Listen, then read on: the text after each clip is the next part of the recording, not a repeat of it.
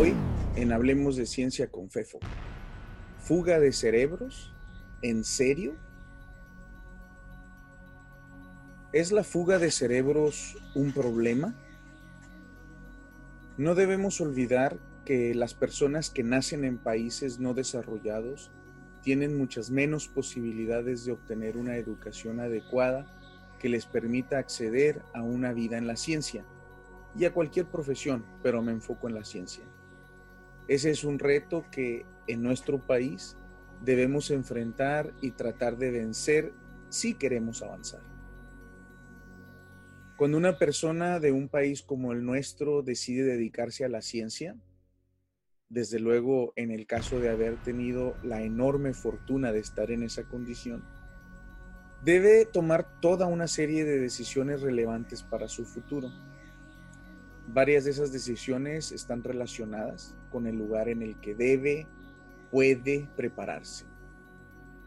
Si tiene la suerte de ser bien orientada, entenderá rápidamente que lo que más le conviene en términos de una formación integral y de nivel es realizar su doctorado en alguna institución de uno de los países más desarrollados. Desde luego, en una buena institución, ya que también pueden tener instituciones malas. Si logra hacerlo, ya sea con el apoyo económico de su propio país o mejor aún, del país en donde estudiará, se dará cuenta inmediatamente de que las condiciones de trabajo y posibilidades de desarrollo existentes en esos lugares son abismalmente diferentes a las existentes en México. No solo en términos de infraestructura física, sino también en el ambiente y ecosistema de trabajo y desarrollo intelectual integral y por ende en las posibilidades de contribuir a la sociedad. Al terminar su doctorado, independientemente de quién le financió, tendrá que decidir dónde buscar un empleo. No será muy difícil imaginar que de tener posibilidades reales de conseguir un empleo en una institución de mucho nivel en un país desarrollado, será difícil no aceptarlo. Sin embargo, existen muchas razones por las que personas deciden volver o no a su país. Muchas no tienen que ver con el ámbito científico.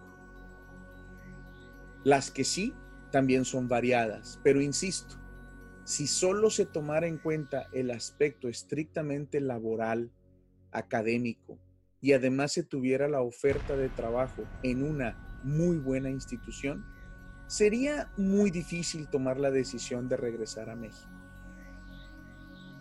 Y no es porque la situación sea muy mala, no, es porque es catastrófica. Hay espinas por cualquier ángulo que se tome. Por un lado los salarios, pero eso no es ni por mucho el mayor de los problemas. Al final, nadie decide entregarse a la ciencia para enriquecerse. El problema mayor es la inexistente infraestructura científica y tecnológica del país, la falta de una política pública que dé certeza y su lugar a la ciencia como centro de desarrollo integral del país. Todo ello simplemente inexistente. Sí, inexistente, a pesar de todo lo que a veces se cacarea en los medios y dentro de la misma comunidad científica. Y hablando de comunidad científica, hay otro aspecto por el cual muchas personas no vuelven. Nosotros mismos no somos capaces de generar ambientes de trabajo y organización con un mínimo de meritocracia y transparencia.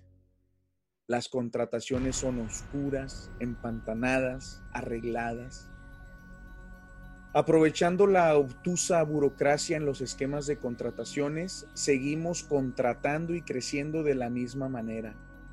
Endogamia académica, esquema de favores y conocidos, una versión patética de proteccionismo que nos permite eh, autoengañarnos, simular y decir que estamos apoyando a nuestros estudiantes un fingido patriotismo y nacionalismo para no contratar a las mejores opciones, vengan de donde vengan, y luego al mismo tiempo con la contradicción característica de nuestro surrealismo, inmensa fuente de orgullo nacional, contratando supuestos gurús extranjeros que para nada sirven. La fuga de cerebros no existe. Lo que existe es una deficiente y mediocre organización de la estructura laboral científica en el país.